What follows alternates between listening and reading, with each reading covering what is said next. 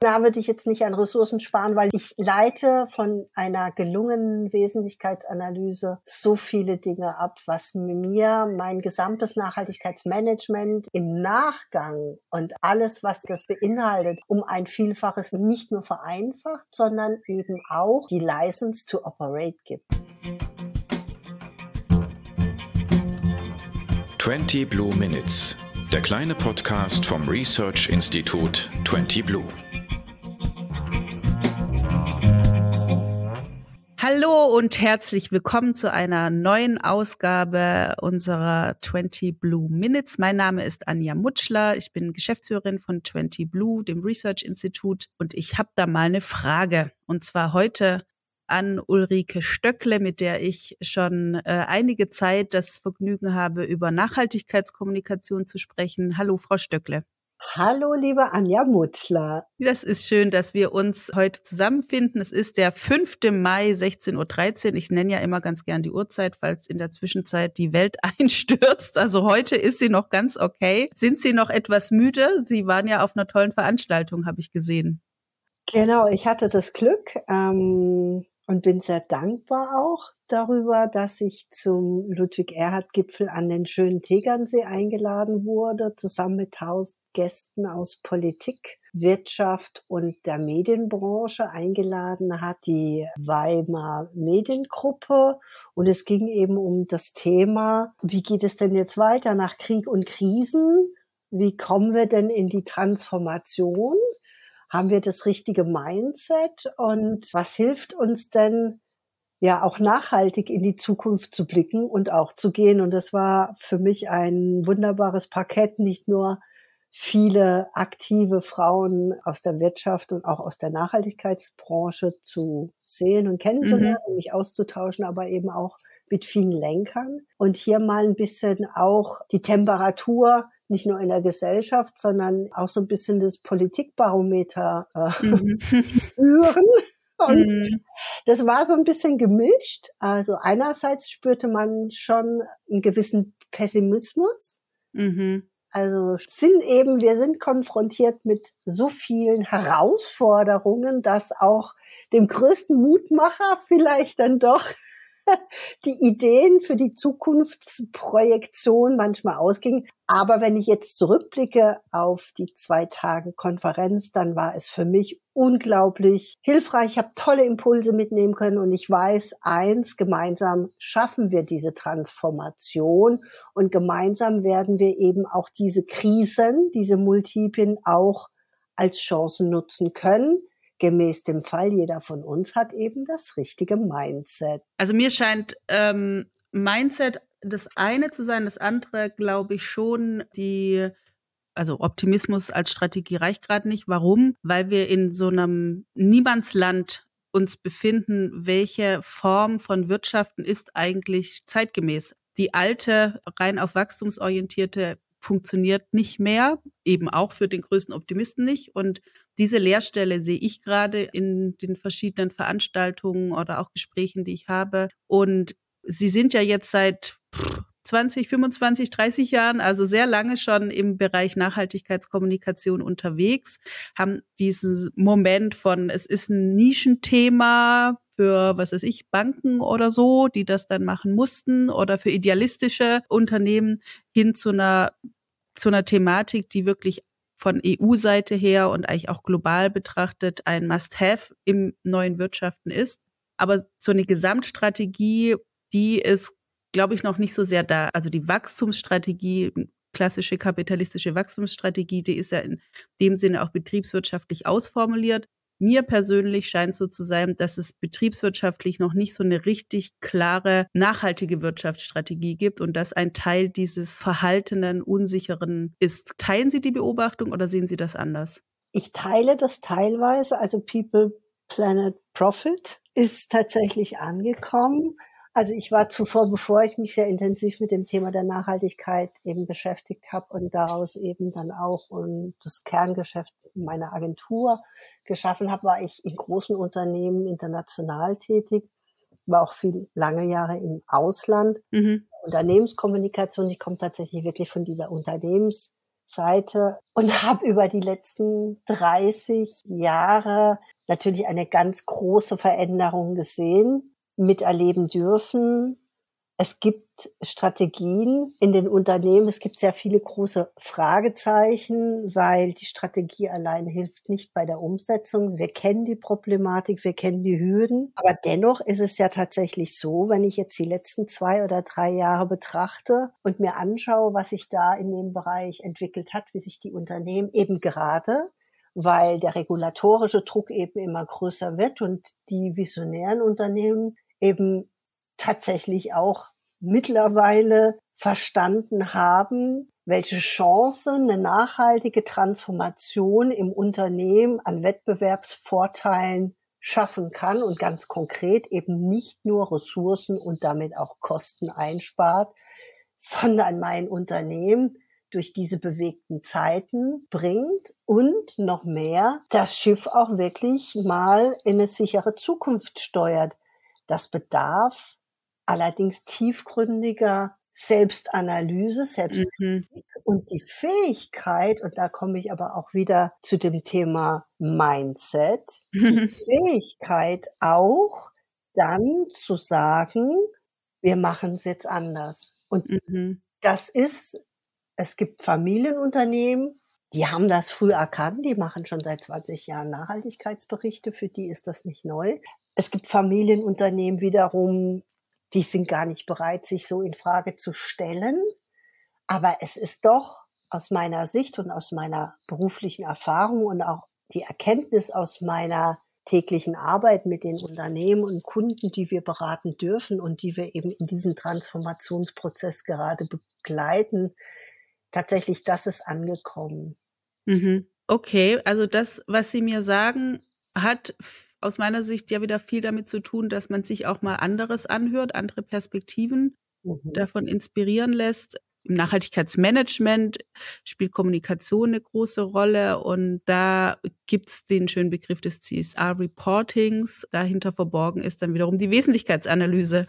Und die Wesentlichkeitsanalyse haben wir uns mal rausgepickt als Research-Institut wo wir ja inter- und transdisziplinär auf methodische Art und Weise äh, versuchen, Unternehmen zu unterstützen bei Entscheidungen, zu gucken, dass das Wissen, das in solche Prozesse reinkommt, besonders gut und wertvoll recherchiert wird und, und teilweise auch erforscht wird. Und dieser Stakeholder-Dialog ist ja was ganz Wichtiges im Bereich Nachhaltigkeitsmanagement. Und als wir uns damit beschäftigt haben im Team, fiel uns relativ schnell auf, dass alles, was in dieser Wesentlichkeitsanalyse steckt, die ja in Kürze sozusagen Unternehmen aufzeigt, um welche Themen solltet ihr euch aus Stakeholder-Sicht bestmöglich kümmern, dass diese Auskunft eigentlich was ist, was gesamtstrategisch einen sehr großen Wert haben könnte. Sind Unternehmen heute schon so aufgestellt, dass das funktioniert oder wird dieser ganze Bereich CSR Reporting noch in dieser verengten Perspektive, die wir kennen, betrieben. Also, ah, ich muss so ein Report machen und deswegen muss ich ein paar Stakeholder befragen und dann bringe ich das hinter mich und dann geht's weiter, was aus meiner Sicht nicht besonders zukunftsorientiert wäre. Haben Sie da Beobachtungen, die Sie teilen können? Hat sich da was verändert? Also ich glaube, man muss schon mal den Markt oder die Unternehmen in zwei Felder aufteilen. Und zwar die einen Unternehmen, die nicht berichtspflichtig sind und auch in naher Zukunft nicht berichtspflichtig werden und die, die schon berichtspflichtig sind nach CSR RAC, nach der bestehenden Berichtspflichtgesetz und denen, die auch dann in den nächsten zwei Jahren dann auch berichtspflichtig mhm. Werden. Das ist schon mal ein Punkt. Nun ist die Berichtspflicht ja etwas, das ist ein Gesetz, das kommt. Wie gesagt, es gibt Unternehmen, für die ist es selbstverständlich schon seit Jahren, Jahrzehnten ein Bericht, ein Lagebericht über ihre ökologischen, ökonomischen und sozialen Aktivitäten und auch Wirtschaften zu berichten. Warum? Weil sie per se und in ihrer Unternehmenskultur das einfach so ist. Ich mag jetzt mal zwei Beispiele nennen von mhm. Mittelständlern. Mhm. Das eine ist die Lamsbräu Brauerei, die ich wirklich liebe. Schmeckt ja auch, ja. ich bin jetzt keine Biertrinkerin, aber ich glaube, das Bier ist gut. Was die vor allem gut zusammenbrauen, um jetzt mal beim Duktus des Brauens zu bleiben, ist, die verstehen wirklich ihre Nachhaltigkeitskommunikation so perfekt zu machen, aber auch so authentisch und das schon über viele Jahre hinweg. Das ist nur mal als Beispiel für jemanden, der zuhört und mal so ein Best Practice sucht. Eine andere Firma ist Baufritz. Ich glaube, seit 20 Jahren erstellen die auch mhm. Nachhaltigkeitsberichte per se, denn die Art, wie sie bauen, ist durch und durch nachhaltig. Mhm. Jetzt gibt es eben dann die ganz großen Unternehmen, die schon seit 2017 berichten müssen.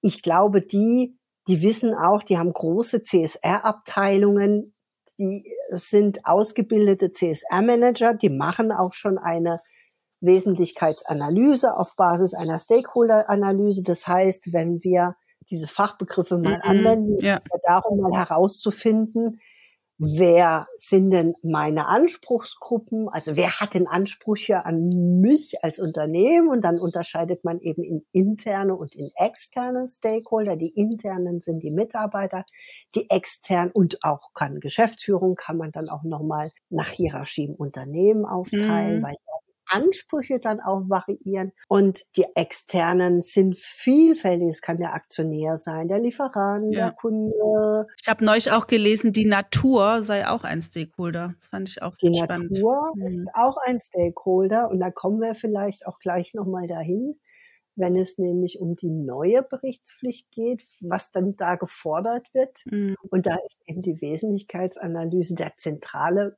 Bestandteil der kommenden Berichterstattung. CSR sichert die Zukunftsfähigkeit ihrer Organisation. Als Research-Institut ist 20 Blue dabei die richtige Partnerin für ein wissenschaftlich geprüftes Nachhaltigkeitsmanagement. Die Methoden unserer Wesentlichkeitsanalyse, dem Herzstück der CSR-Berichterstattung, erklären wir in unserem aktuellen White Paper.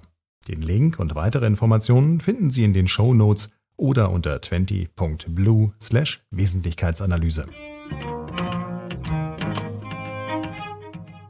Wir reden die ganze Zeit von CSRD, also Corporate Sustainable mhm. Responsible Directive. Das ist eben der Nachfolger der CSR RAG, der Corporate Sustainable Responsible Richtlinien Umsetzungsgesetzes.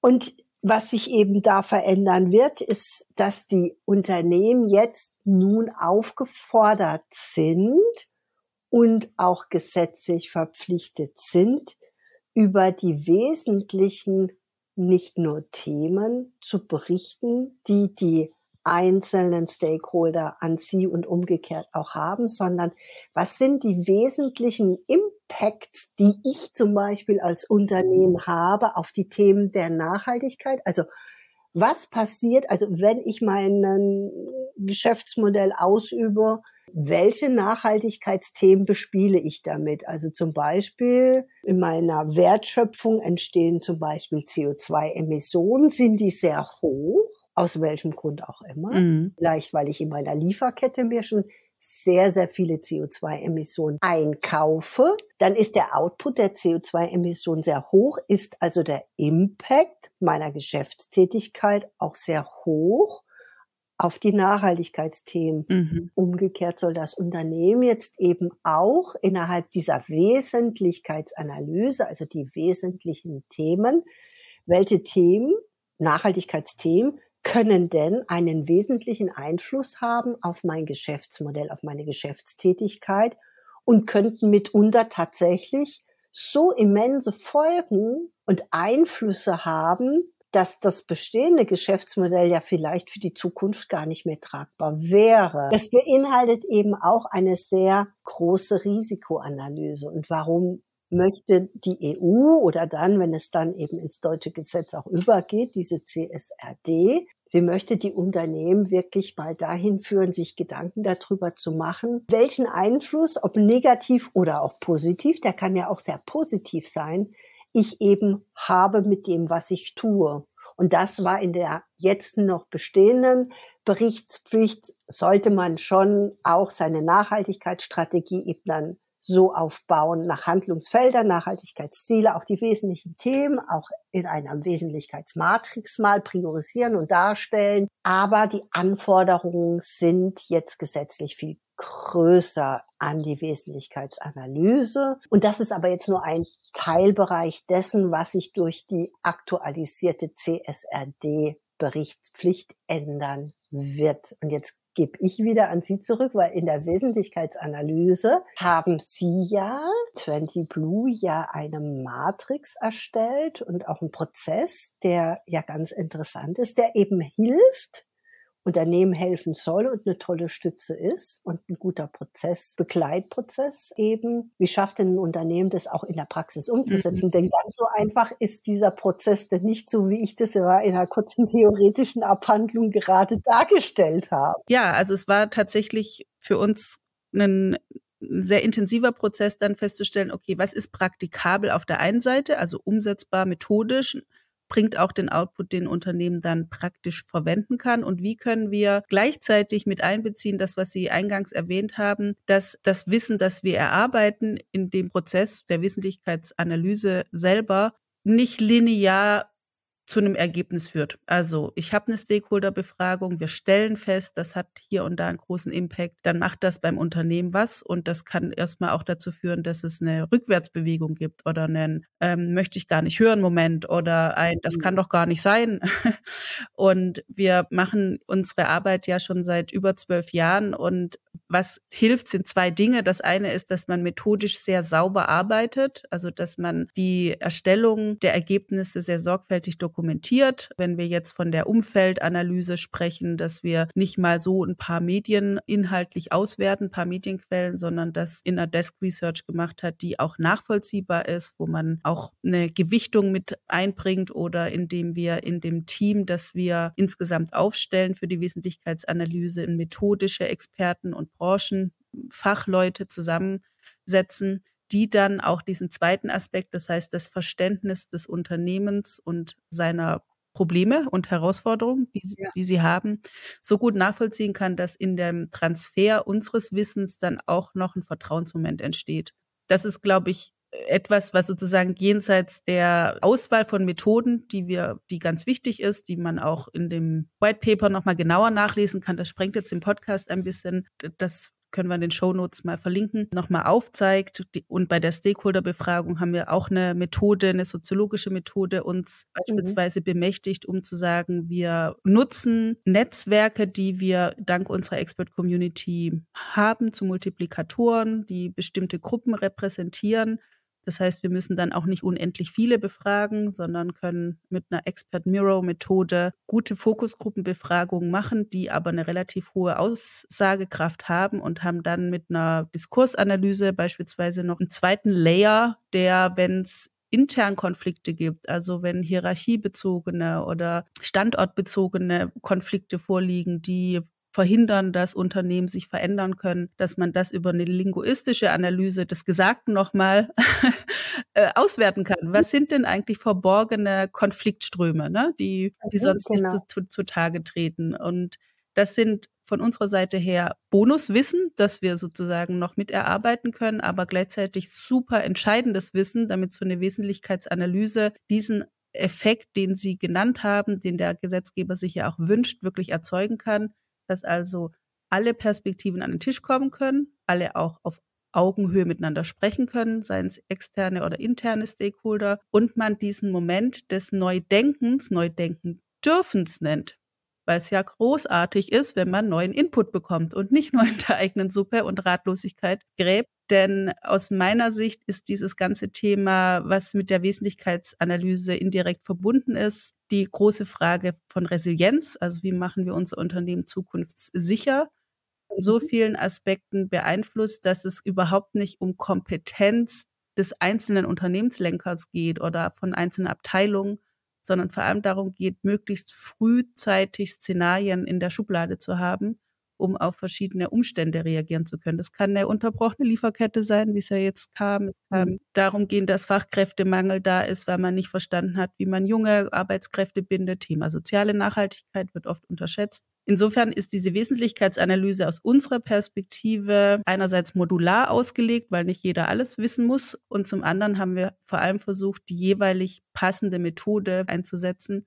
Und das ist eine Lücke, die wir gerade auch in Richtung Beratung Agenturen schließen wollen, wo wir uns als Partner sehen. Wir sind jetzt nicht eine Agentur, die Nachhaltigkeitskommunikation macht. Also wären dann im Zweifelsfall Ihr Partner, Frau Stöckle, wenn Sie Nachhaltigkeitskommunikation machen. Und dann nehmen wir Ihnen beispielsweise die Diskursanalyse oder die Stakeholder-Befragung oder ähnliches ab und erarbeiten das partnerschaftlich Schritt für Schritt. Und ich glaube, und das ist ja auch sehr ergänzend, und das ist ein ganz, ganz wichtiger Punkt. Wir alle wissen ja im Moment, dass wir nicht alles wissen. Mhm bei der CSRD. Was aber so ein bisschen, ich sag mal, im Markt in Anführungsstrichen etabliert ist, ist so die Aussage, CO2-Kennzahlen sind zentrale Indikatoren. Also CO2-Kennzahlen spielen eine mm. wichtige Rolle bei der mhm. Wesentlichkeitsanalyse für die CSRD. Und sie sind die zentralen Indikatoren, was die Auswirkungen eben des Unternehmens auf die Umwelt eben anbelangt.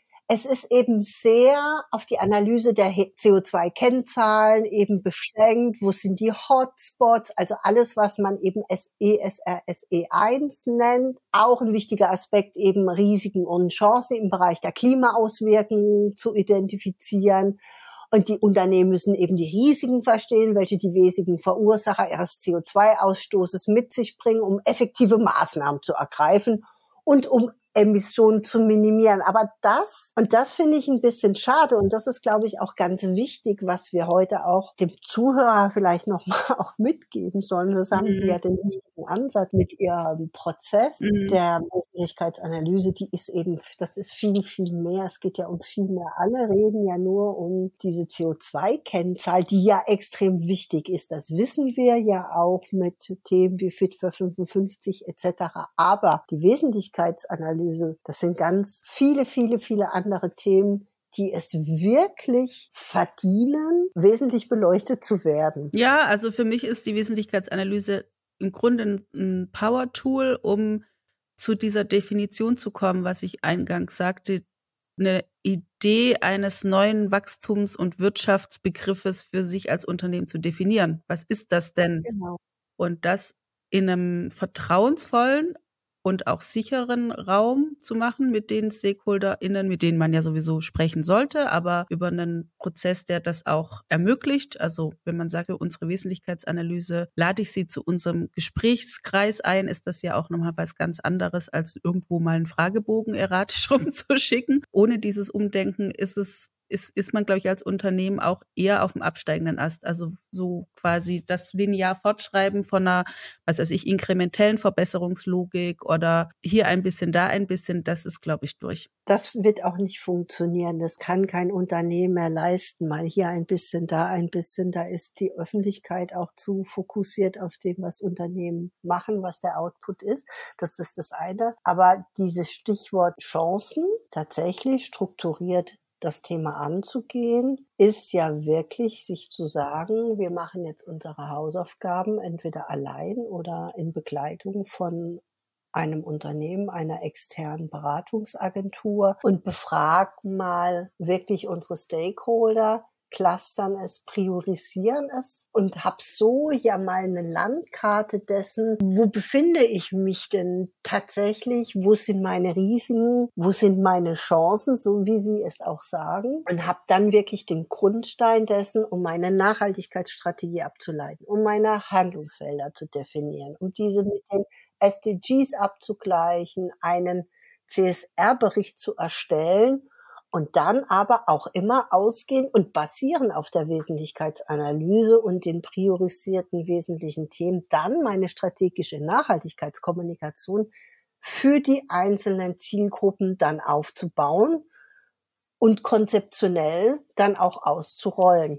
Und sie ist, die Wesentlichkeitsanalyse, auch hier das Herzstück. Denn Sie haben ja im Grunde, wenn Sie jetzt strategische Nachhaltigkeitskommunikation sagen, auch darüber ein Themenset bekommen, was sie intern und extern verwenden können. Ich glaube, interne Kommunikation ist so ein vernachlässigtes Feld. Das ist wahrscheinlich mega wichtig für eine kluge Nachhaltigkeitskommunikation. Aber auch extern hat man ja verschiedene Anspruchsgruppen und so eine gute Stakeholder-Befragung kann ja auch nochmal aufzeigen, für diese Stakeholder-Gruppe ist jenes Thema besonders wichtig. Und das wiederum ist dann für einen Kommunikator, eine Kommunikatorin, glaube ich, Gold wert. Absolut. Und ich kann Ihnen ein Geheimnis verraten oder so einen kleinen Werkstattblick. Wir sind beauftragt worden, die Kommunikation eines Unternehmens anzuschauen, das stark die Nachhaltigkeit im eigenen Geschäftsmodell verankert hat, in der eigenen Kommunikation dies noch nicht hat. Und wir haben die Kommunikationsstrategie aufgebaut auf einer Stakeholder und einer Wesentlichkeitsanalyse und haben daraus dann die einzelnen Themen geclustert, mhm. die Handlungsfelder der Kommunikationsstrategie dann auch aufgebaut und so sind wir vorgegangen.